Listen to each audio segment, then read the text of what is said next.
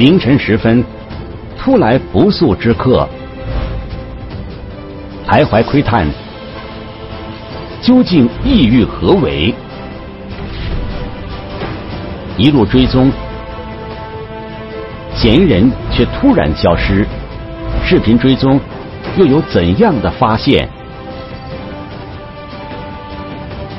凌晨来客，一线正在播出。二零一九年四月三十日凌晨一点多，广西壮族自治区玉林市某别墅的监控拍摄到一名男子翻过围墙进入别墅内部。啊，年纪五十岁左右的一个中年男子，然后身高大概是一米七五左右，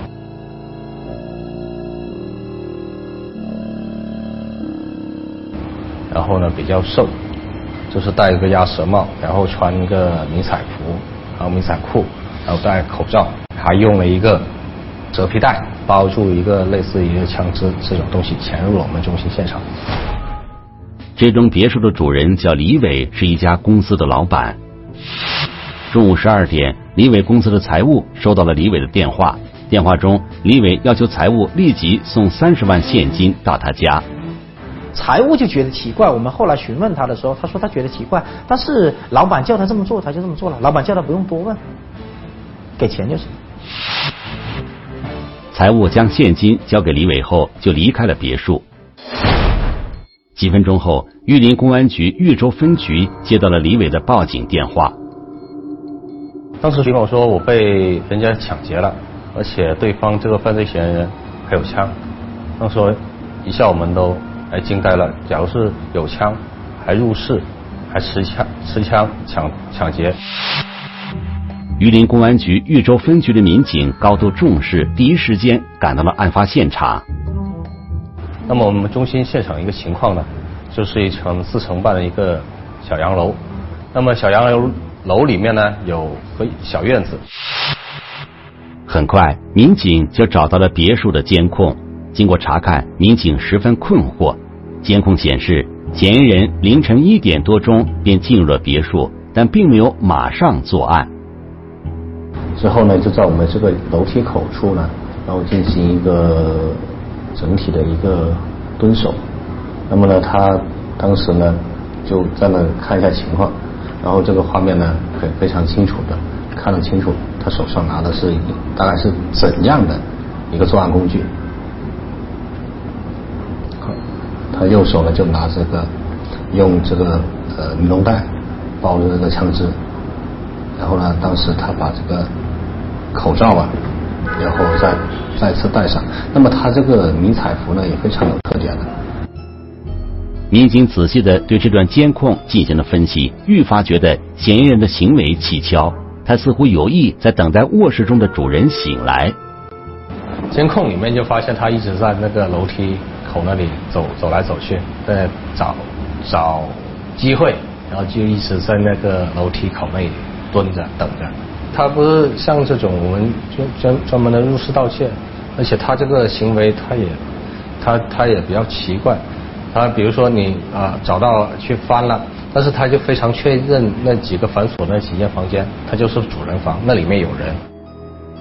监控记录的影像只持续到了早上七点。因为到七点钟的时候，他就一直没有在我们一楼的监控画面里出现了。到七点钟，他就把那个电源线给掐断了嘛。那么七点到十二点这五个小时里，究竟发生了什么呢？在民警的安抚下，李伟渐渐平复了紧张情绪，详细向民警讲述了事情的经过。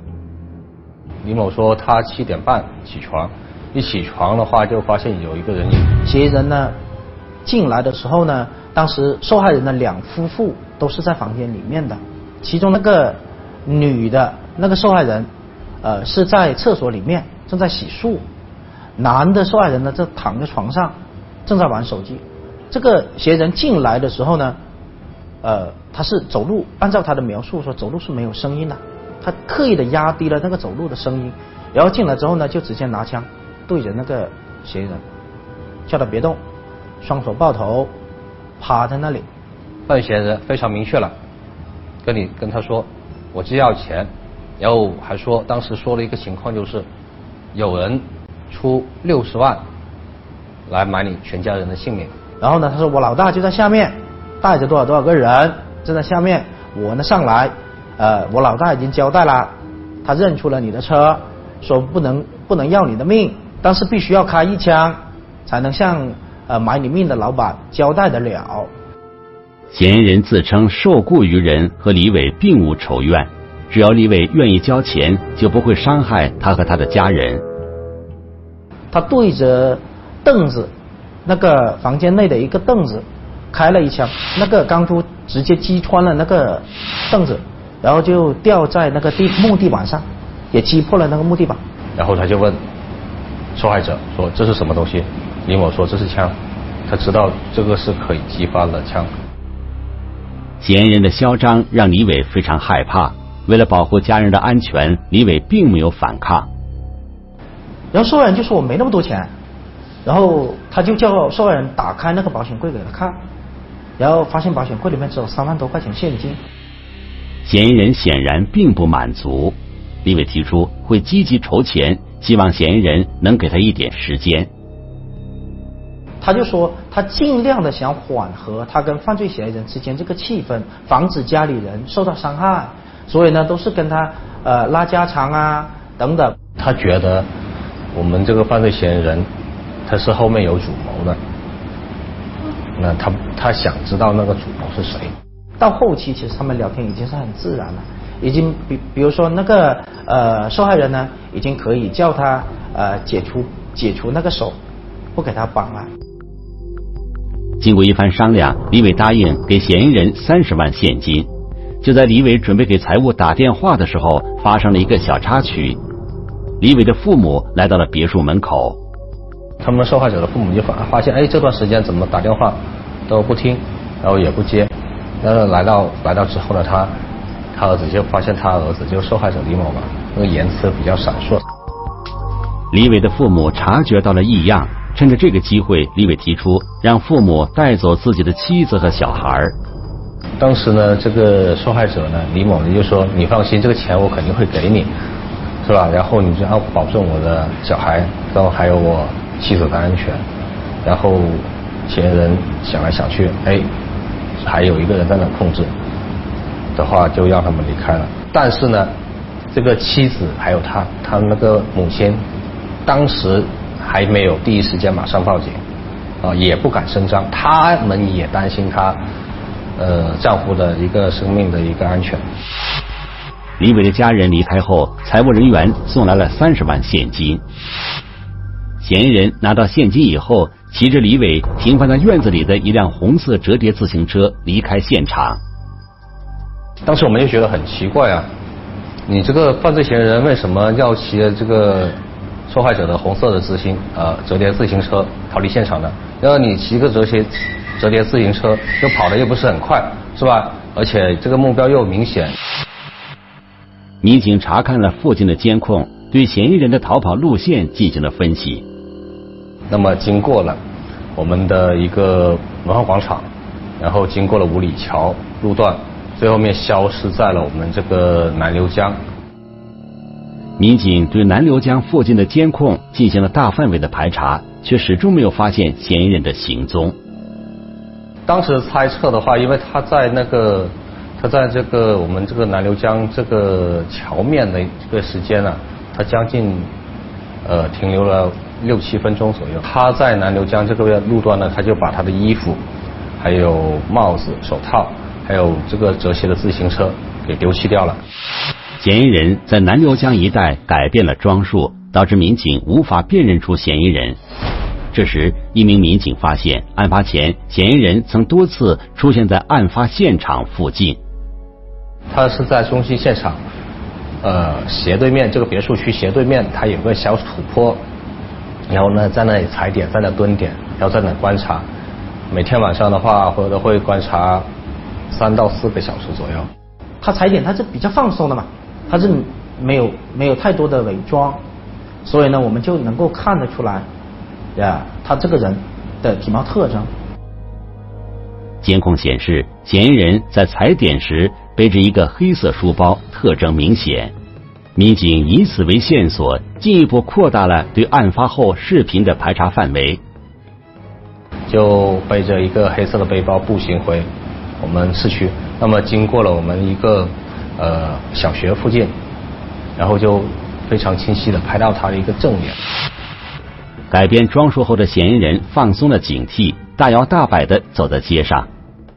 拍到了这个正脸的特征之后呢，对我们这个排查工作呢就非常有帮助了。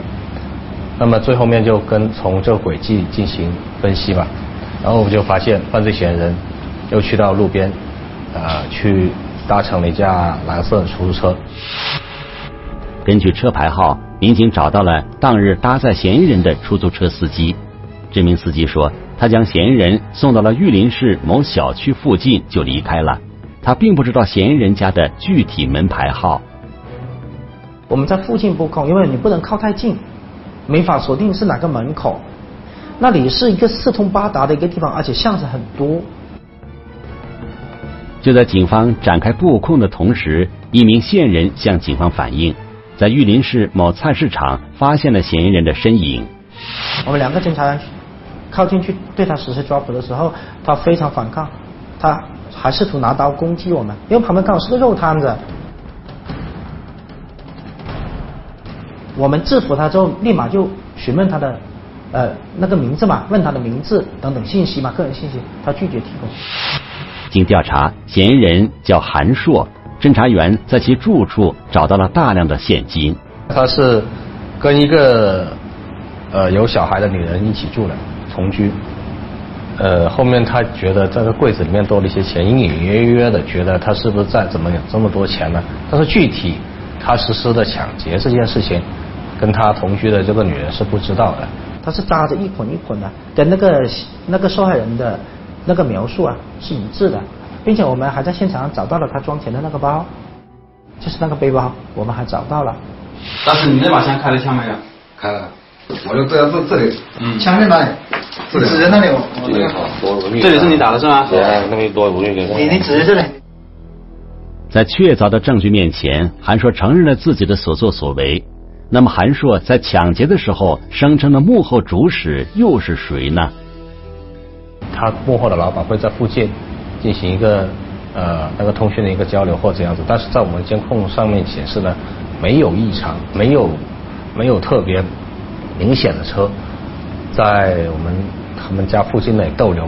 我们调取录像发现，只有他一个人作案。整个作案的过程，从他从住处出发，到路上，到到到达犯罪那个作案地点，到攀爬进入，到他切断录像之前，只有他一个。种种迹象显示，嫌疑人并非团伙作案。他编造所谓的幕后主使，只是为了在抢劫过程中对被害人进行恐吓，让其不敢报警。那么，嫌疑人为何会选择李伟作为作案目标呢？韩硕说，他在踩点的时候并没有特定的目标，之所以选择李伟家，只是一个意外。就发现他家那个墙又比较好攀爬。第二个呢，就是他攀爬进去之后呢，又发现这个。呃，内院的一个正门，他没有锁，就直接潜入了那个屋子里面了。韩硕进入别墅后，发现被害人李伟的卧室门是上锁的。韩硕一方面担心发出声音引起被害人的警觉，另一方面他想从被害人手中得到更多钱，便一直在楼梯口等待被害人将卧室的门打开。得手后，韩硕骑着李伟停放在院子里的自行车离开。按照他的描述来说的话，如果他一出来就打车，那很危险；但是如果他一出来用走路的话，速度又慢，那更危险。所以他就选择一这样一个交通工具。在南流江一带，韩硕丢弃了口罩、自行车、枪支等物品，换上了事先藏在这里的黑色背包。他那那个地方是我们正在建设的一个地方，他还要下一个很陡的坡，非常陡的一个坡下去，他那个高度应该有四米。据了解，韩硕是一个水泥工，平时靠四处给人打零工为生。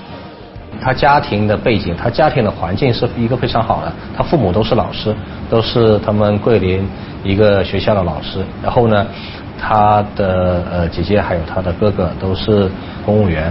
然后呢，他他又觉得他自己，他唯独一个弟弟，然后又在这边呃工作，然后又被做了一次苦力的工作，然后觉得他自己的生活条件还有生活水平跟其他人相差的差距太大了。然后呢，他属于母亲性，他可以说他从小他得到家里的关爱是比较少的，比较少，就是比属于那种缺爱的人，所以呢，他一直长期以来呢，他属于活得比较压抑。在家人面前，韩硕非常自卑。为了改变自己的经济状况，他萌生了疯狂的念头。他想当个老板，那么把这抢到的钱呢，自己做点小生意，然后呢，改善一下我们他们家庭的一个生活的一个 环境，然后提高一些经济的收入。一念之差，韩硕选择了一条涉嫌犯罪的道路。而为了避免此类案件的发生，警方也做出了相应的安全提示。在没有遇到之前就应该防范，比如说你呃家里啊呃能装的监控还是得装装上，呃这第一个，第二个呢就是一定在休息时间一定要注意把门给锁好，没有办法非要直面犯罪嫌疑人的时候，那首先肯定是保护自己的生命安全是第放在第一位的。一次争吵，竟演变成一场悲剧。千里追踪，嫌疑人踪迹难寻。不肯结婚的租客和案件有何关联？二十年追凶，能否画上句号？逃亡兄弟一线正在播出。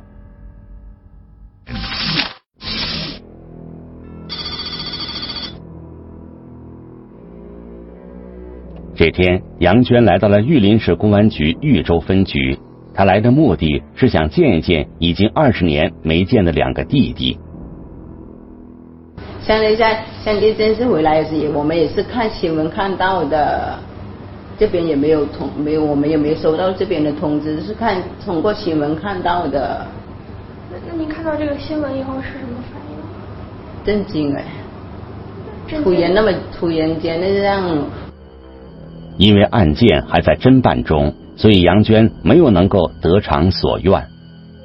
不相信会发生自己的身上，那么平常他又不就不是很那种坏的那种呀，只，不过是偶尔会贪玩一点，也不会去做人家偷人家摸人家的东西的。对于弟弟们所涉及的那起案件，杨娟至今仍然不愿意相信。而事情还要从二十年前说起。杨娟的两个弟弟分别叫杨茶旺和杨茶金。一九九九年四月十二日，杨茶旺和村民杨高发生了一次争执。杨茶旺经过杨高康家的时候，杨杨高康就说他他偷了他家的鸽子。后来那个杨茶旺就觉得很冤枉，是吧？我平白无故。你我经过你家，你就说我偷你家的鸽子。后来他他觉得他被冤枉了。杨高的指责让杨茶旺心生不满，两人争吵了起来，最后矛盾升级，发生了推搡。这时，杨茶旺的哥哥杨茶金路过此地，杨茶金以为自己的弟弟被人欺负了，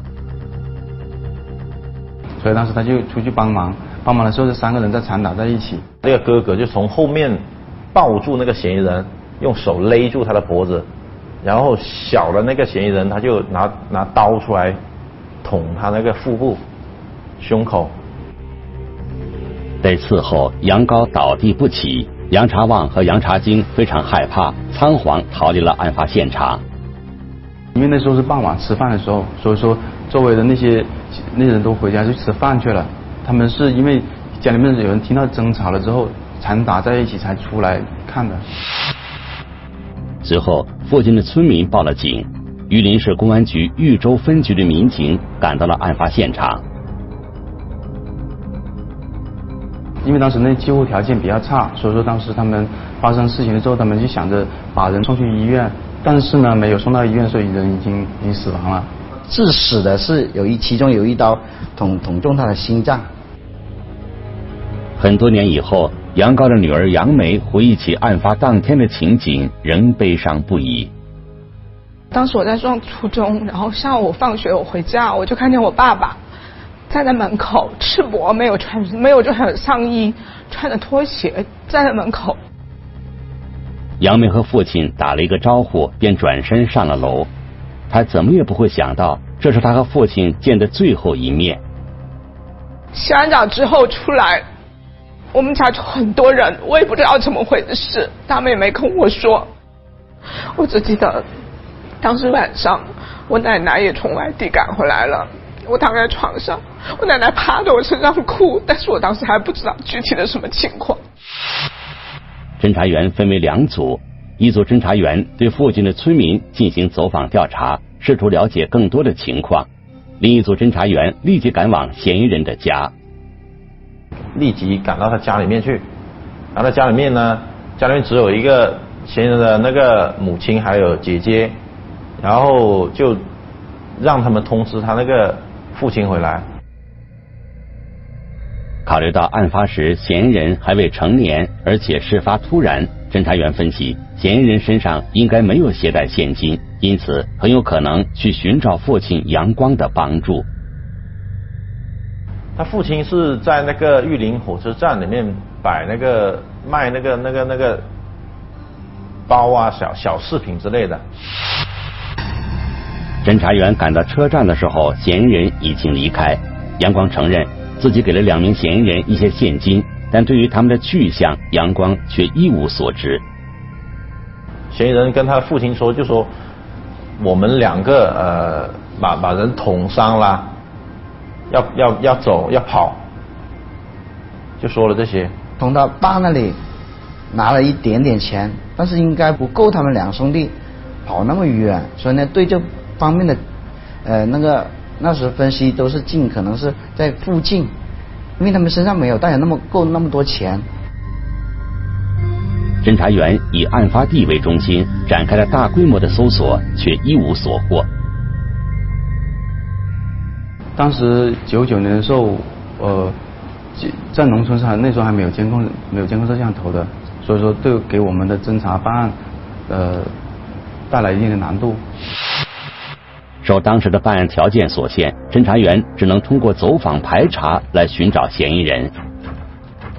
然后就是案发以后，我们呃走访了一段时间以后，有那个群众反映到两个嫌疑人去了他那个玉林市陆川县的一个舅舅家里面，然后我们民警马上组织警力赶到这个舅舅家里面去抓捕。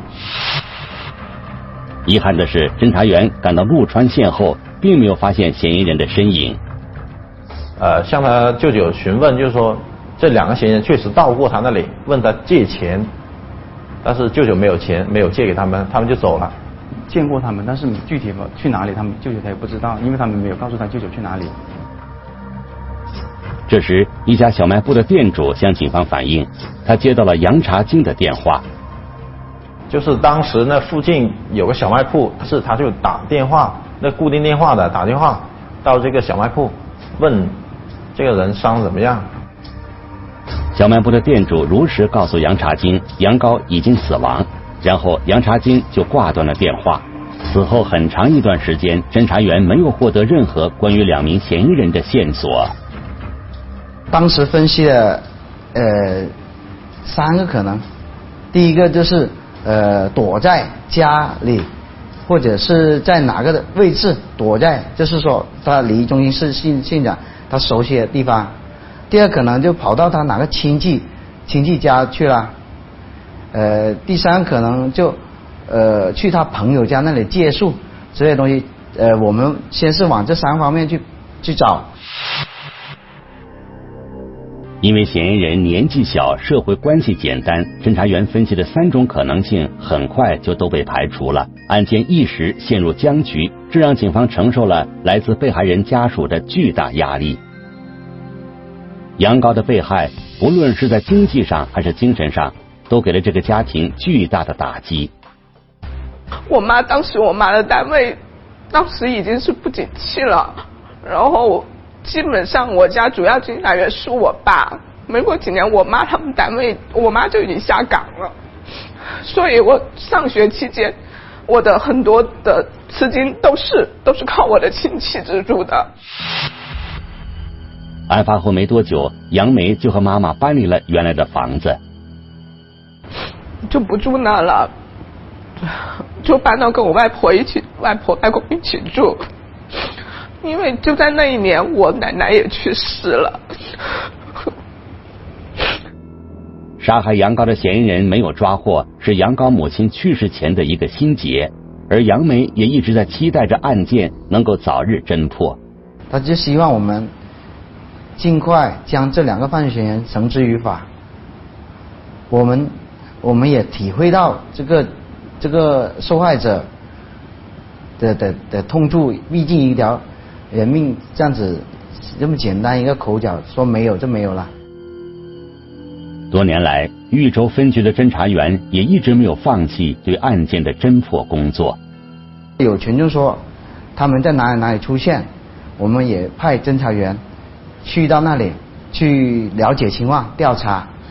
还有就是做家属的思想工作，我们跟家属说过，如果是有在他们两个人跟家属有有过联系的话，就立立即通知我们公安机关。他们当时家属也愿意配合我们。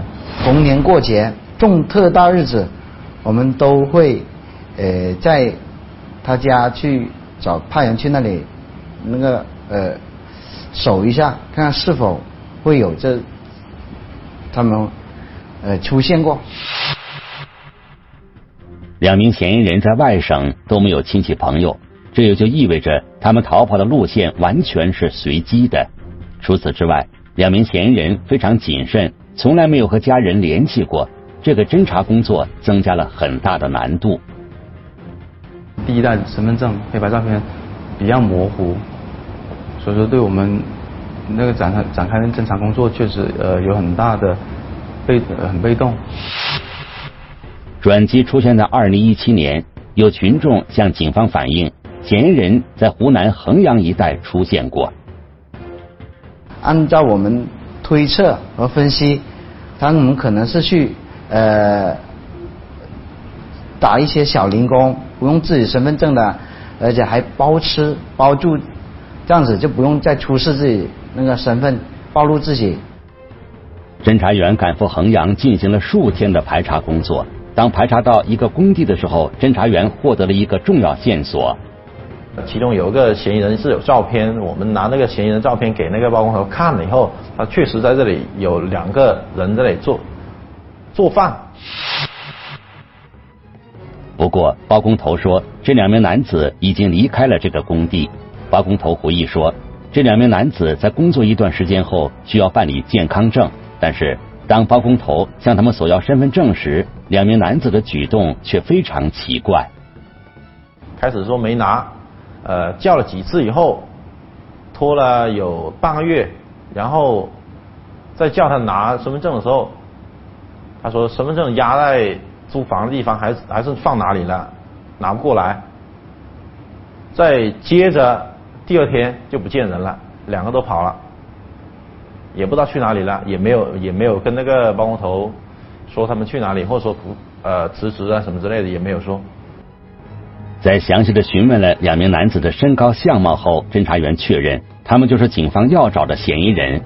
而据一名工友回忆。其中一名嫌疑人在聊天的过程中曾透露过想去云南的想法，但是云南地域广阔，搜捕嫌疑人犹如大海捞针。他懂得有一种侦反侦查，他懂得我不能暴露我自己，我这里做几个月，我又得换一下，我这里做几个月又换一下，而且他们懂得不用自己的真实身份，真实身份不用自己身份去住宾馆，呃，不用自己的身份去去打工去租房。他懂得避开这些所有能暴露自己身份的。直到二零一九年，侦查员再次获得线索，嫌疑人杨查金在云南某地出现过。我们就按照他这个举报人的线索的信息去到云南，但是发现那一片是那个呃城中村的，各种各样的人都有。我们走了就呃花费了十来天，就是负责那一片的每一户都找到房东，说向他呃就询问有没有看到过这个人，这个人有没有在你这里租过房子。然后发现有一个其中一个女的房东就说，确实有，但是几个月以前已经退房了。经查，这名房客就是嫌疑人杨查金。至于杨查金退租后的去向，房东并不知情。但是他反映到有个情况，有一个其中有个女的是在附近商场工作的，工作然后经常来这里找这两个男的。根据房东提供的线索，侦查员找到了这名女子。女子名叫李蕊，和杨茶金是情侣关系。他们是情侣关系，也到了谈婚论嫁的年龄了，但是想要跟他登记结婚，但是他迟迟拿不出身份证，拿不出那个户口本。这个女方的家里面人看着一直拖着，不同意了，就让他们分手了。分手以后呢，他们也没有联系了。然后按照这个情况，我们就跟那个云南的警方发布那个协查通告，把这个嫌疑人的信息啊，呃，告知那个那个那个云南警方，让他们重点排查一下。很快，云南警方就传来了好消息，发现了一名可疑男子。刚开始的时候，我们。也叫他把那个照片发过来给我们看，我们也当时我们没有敢确认那个人是不是杨，毕竟那么多年了，他那个一代身份证的照片跟他现在本人的照片差相差很远。禹州分局的侦查员立即赶赴云南了解情况，特别是见到我们，我们用本地话跟他们交流的时候，他那时当场就崩溃了，哭了。他说：“我心里的真的解脱了，真的解脱了。”经确认，该男子为杨茶金。杨茶金承认了自己在一九九九年四月十二日的所作所为，但是杨茶金对于弟弟究竟去了哪里并不清楚。呃，他当时说了，就是两个人在一起，呃，被抓的概率高很多，所以想着分开。他们之间很少联系，也不住在一起。他根本不知道他弟弟住哪里。有他们之间联系只有电话。在侦查员的劝说下，杨查金拨通了弟弟杨查旺的电话，劝其自首。他弟弟是也是二零一一九年六月十五日到当地派出所去自首的。杨查旺的归案给这起案件画上了一个句号。杨查旺说：“这二十年，他都在提心吊胆中度过。”他说，有时听到警车响，他都发抖，都会惊醒。偶偶尔几次，他说，偶尔几次，他说，呃，他看到交通事故的车辆，闪着警车经过他那里，他都避开。二十年间，杨长旺和哥哥辗转多地，在任何地方都不敢停留太长时间。工厂那些那些工厂那些，他们会要求他们提供那个健康证明，他因为他们没有，他本人是没有身份证，他们办不了健康证明，所以说他们一般是做了一段时间又换一个地方，做一段时间又换一个地方，没有固定很固定的一个工作。二人到云南后，因为害怕被捕，所以选择了分开住。也就在这个时候，杨查金交往了一个女朋友，自己。当初杀了人，现在没有身份证，所以说他根本就不可能会结婚，不会不可能会有家庭，所以当时他也有过一个想法，说是回来投案自首，但是他怕。如今兄弟俩都非常后悔当时的所作所为，但他们的行为给被害人一家造成的伤害却无法弥补。我父亲对我很严厉，我很怕他。可是他对旁边的人、对亲戚都很好，我爸是个有情有义的人，我爸终于可以瞑目了。